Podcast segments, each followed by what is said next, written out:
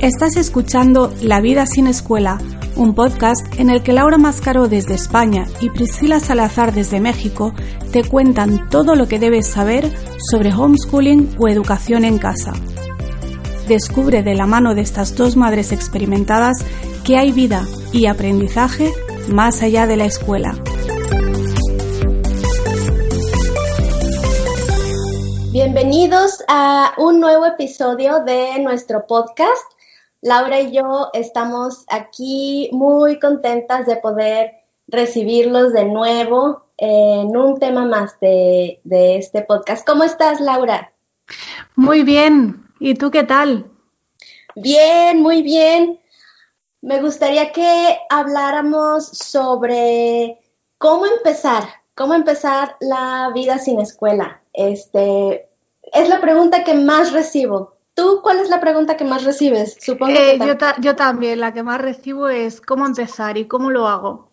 Sí. entonces pues quisiera que empezáramos a hablar sobre esto. Este, no sé, ¿quieres empezar tú con un... Vale, aunque bueno, yo diría que, que la respuesta corta y me dura el podcast dos minutos es empieza y ya. Porque por más que planifiques, por más que te informes, luego eso nunca sale. De hecho, yo, como yo pensaba que sería mi vida educando en casa, como ha sido después, no tiene nada que ver. Entonces, yo, mi respuesta corta es empieza y improvisa, ya está. Pero bueno, si nos ponemos serios, eh, sí tengo, sí tengo tres, tres cositas que yo recomendaría. Oye, pero esa respuesta es buenísima, no la había pensado. Pero no, no te pasó a ti, o sea, mm, bueno, en el siguiente episodio que hablaremos de los mitos del homeschooling, no sé si tú también caíste en algún mito, pero para mí uno que se me cayó fue ese, como que yo me lo planifiqué todo en mi cabeza, buscando materiales, viendo cómo organizar mi tiempo y todo, y luego no tuvo nada que ver porque eso no fluía con mi familia. Y, y fue mucho tiempo de prueba y error hasta llegar simplemente a aceptar que la prueba y error era parte de ese proceso y que no pasa nada. Exacto, sí, sí, definitivamente. A mí me pasó, a mí lo que me pasó fue que yo tenía una imagen mental. Yo me imaginaba a mis niños así sentaditos y peinaditos Sí, bien. Haciendo matemáticas en la cocina. Sí, alrededor de la mesa y los pajaritos cantando alrededor y así. Esa era mi imagen. Entonces, cuando, pues desde muy chiquitos, que no empezaron a suceder las cosas así, sí era este, muy frustrante, como que, pues, ¿qué es lo que estoy haciendo mal o qué me está pasando? Yo llegó a un momento en que lo que hice fue dejar de leer. Dejar de leer libros, dejar de ver conferencias y sobre todo dejar de leer blogs de familias. No mm. quería ver qué hacían y cómo lo hacían las otras familias. Y no solo qué hacían y cómo lo hacían, sino cómo presentaban eso en Internet. Porque obviamente en Internet no lo cuentas todo y tiendes a contar más lo bonito que lo feo, que también lo hay. Entonces decidí, pues dejar de, dejar de ver eso para dejar de compararme y para dejar de crearme expectativas. Y ahí fue cuando ya empezamos a, fluir bien. Definitivamente, eso es súper, súper importante y, pocas veces nos damos cuenta de eso. O sí nos damos cuenta de eso, o lo leemos o lo sabemos en teoría, pero no lo, no sé, como que no lo aceptamos a fondo, no lo practicamos. Y eso sí es muy, creo que puede ser muy dañino y afectarnos mucho y traernos mucha frustración. Sí lo es, sí lo es. Pero bueno, yendo a los consejos a, lo práctico.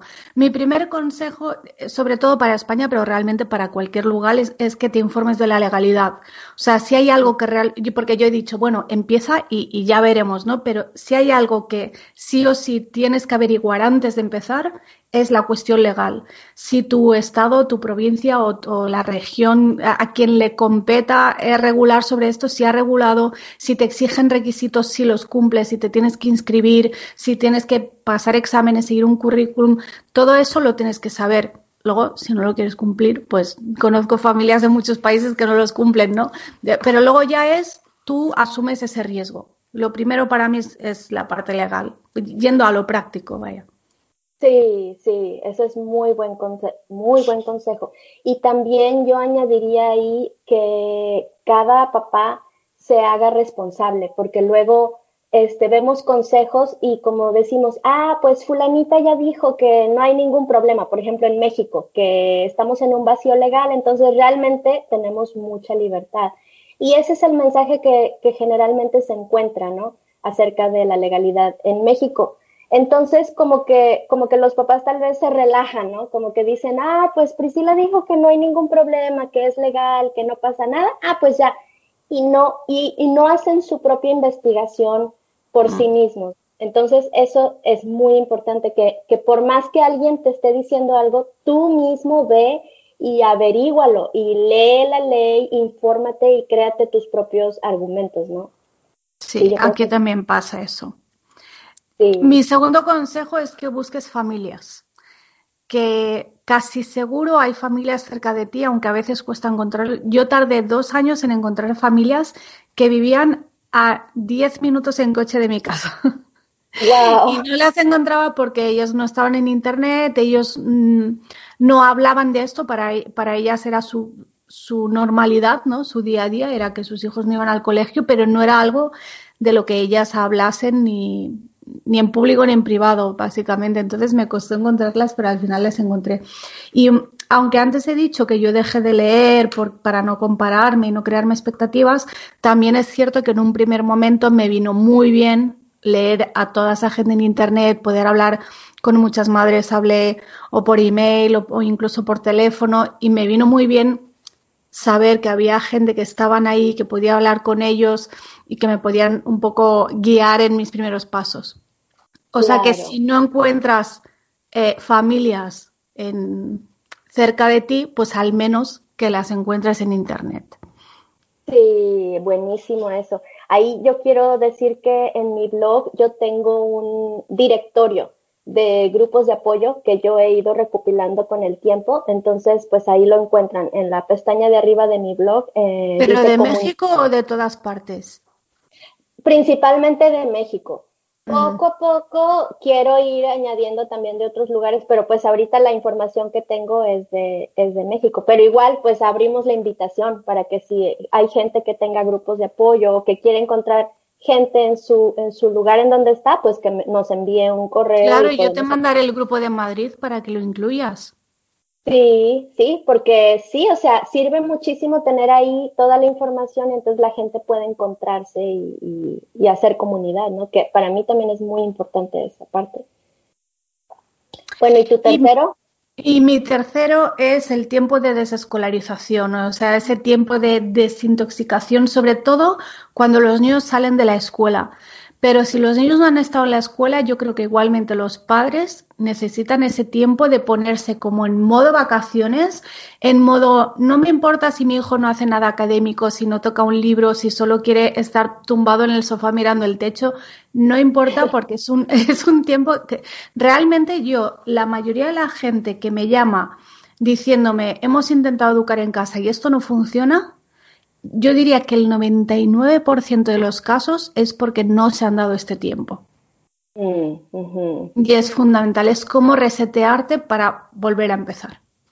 Sí, exactamente, no, y también de, de, establecer una relación entre papás e hijos, porque a veces tenemos la idea de que vamos a ser como la maestra, ¿no? Y entonces, a ver, tú siéntate aquí, tú escúchame, tú haces esto, pero seguimos teniendo esa, esa relación así, ¿no? Como de no sé, distante, pero este es otro estilo de vida muy diferente que se basa en la relación. O sea, la mm. maestra en una escuela no puede no puede darse el tiempo de construir una relación con cada niño. Entonces, las maestras tienen que recurrir a métodos conductistas y a otro tipo de métodos para poder controlar a los niños, poder controlar la, la, pues la dinámica de grupo, ¿no? Pero nosotros no, nosotros tenemos que basar mm, la manera en que nos relacionamos a través de, esa conexión y de esa relación con ellos, o sea, de, que los niños nos sigan y nos escuchen por su propia voluntad y no porque nosotros los estamos este, obligando o, sometiendo o, o, sancionando o amenazando, ¿no? Es que cuando la gente va a empezar se preocupa mucho por eh, encontrar el mejor método, buscar materiales, se descargan un montón de cosas de internet o compran libros y Y realmente eso es lo de menos. O sea, la parte académica es lo de menos. De esto es filosofía de vida y lo que tú dices es construir una relación. Y sobre todo cuando los niños han estado escolarizados, esa relación al principio no es fácil restablecerla. Pasa también cuando un niño pasa de la escuela convencional a la escuela libre. Necesitan un periodo de adaptación porque en la escuela libre te relacionas de otra manera con los profesores, con los compañeros y con el aprendizaje. Y pasa exactamente lo mismo cuando empiezas a educar en casa. Totalmente de acuerdo. Bueno, pues mi primera, mi primer consejo era este mismo, así que aquí ya coincidimos. Eso es que es importante. Deja la escuela donde está, no te la traigas. O sea, ese, ese primer periodo, para mí, yo de hecho le llamo como una luna de miel familiar, ¿no? Dedícate a, conocer a tu familia, a conocer a tus hijos, a disfrutar tu libertad, porque, porque luego seguimos con ese afán y de que ahora qué voy a hacer, como si alguien nos estuviera persiguiendo, si alguien estuviera viniendo a nuestra casa a ver qué estamos haciendo. No, o sea, disfruta tu libertad, disfruta a tus hijos y pasa ese tiempo, ¿no? De desintoxicación. Yo recuerdo que, que cuando yo saqué a mi hijo del colegio, creo que fue Renalen, Em, que me dijo, disfruta de tu libertad reencontrada. Y pensé, qué maravilla. En tres palabras me lo ha dicho todo. Sí, se siente tan, tan rico poder despertar a la hora que tú quieras, levantarte cuando quieras, desayunar cuando quieras, hacer lo que quieras que nadie te está pidiendo, este, que no tienes que gastar tiempo en otras cosas, que puedes pasar el tiempo viendo qué juegan tus hijos, qué ven, acercarte a ellos, pasar ese tiempo con ellos, para mí es súper importante ese tiempo. Y eso va marcando la pauta para luego empezar, así como agarrar tu ritmo, ¿no? Agarrar por dónde te vas a ir, qué rumbo vas a tomar, qué actividad vas a hacer. Pero si no tienes esa base, pues ¿cómo vas a saber? Eh, empiezo con matemáticas o empiezo con español o empiezo con tercer grado, cuarto grado, pues no sé, o sea, ¿en dónde está tu hijo? ¿Qué necesita tu hijo? claro, hay una novela muy bonita eh, de Lea Vélez que se titula Nuestra casa en el árbol y ella hace un símil de la casa en el árbol como metáfora de la educación. Em, ella en Facebook cuenta mucho las dificultades que sus hijos eh, que tienen altas capacidades tienen muchas dificultades en la escuela, como le pasa a la mayoría por desgracia. Y, ella cuenta, ellos tienen una casa en el árbol real que la construyó ella con sus propias manos, no, no compró una casa prefabricada, sino que la diseñó y la construyó ella. Y ella dice, pero antes pasé muchísimo tiempo observando el árbol, porque yo, si me compro una casa prefabricada, pues tengo que cortar ramas para encajar la casa. Y yo no quería tocar el árbol. Quería hacer una, caja, una casa integrada en la estructura natural del árbol. Entonces ella pasó muchísimo tiempo simplemente observando el árbol para decidir, para encontrar cuál era la mejor manera de diseñar esa casa para no entorpecer al árbol. Y dice, la educación es lo mismo. Primero tienes que observar muchísimo antes de empezar a hacer nada, es que si no, no sabes qué tienes que hacer o qué puedes hacer. Ay, qué bonita analogía. Sí, definitivamente así es, porque queremos traernos el cuadrado de la escuela y hacer que nuestros hijos encajen en ese cuadrado y no, o sea, tú te tienes que adaptar a la forma que ellos tengan y, diseñarles una educación a su medida. Ay, qué bonito, me gustó esa analogía. Bueno, mi punto número dos sería decide lo que sí quieres, porque muchas veces venimos con como huyendo, ¿no? De, la escuela, de, problemas o de, o de cosas que no nos gustaron. Entonces, casi siempre nuestras razones de haber dejado la escuela son negativas, ¿no? Porque no quiero que mi hijo sufra, porque no quiero que tenga bullying, o porque no quiero, o sea, son cosas enfocadas negativamente. Entonces, ahora yo lo que les, les insisto a los papás es que traten de transformar esas razones en objetivos positivos, ok, para que tu escuela, digo, para que la escuela ya no siga siendo tu referencia, porque de esa manera seguimos teniendo a la escuela como nuestra referencia. Entonces, más bien ver hacia adelante, ok, ahora, ¿qué sí quiero construir, qué sí quiero hacer y entonces irnos despegando poco a poco de esa referencia negativa, ¿no? Que tenemos ahí.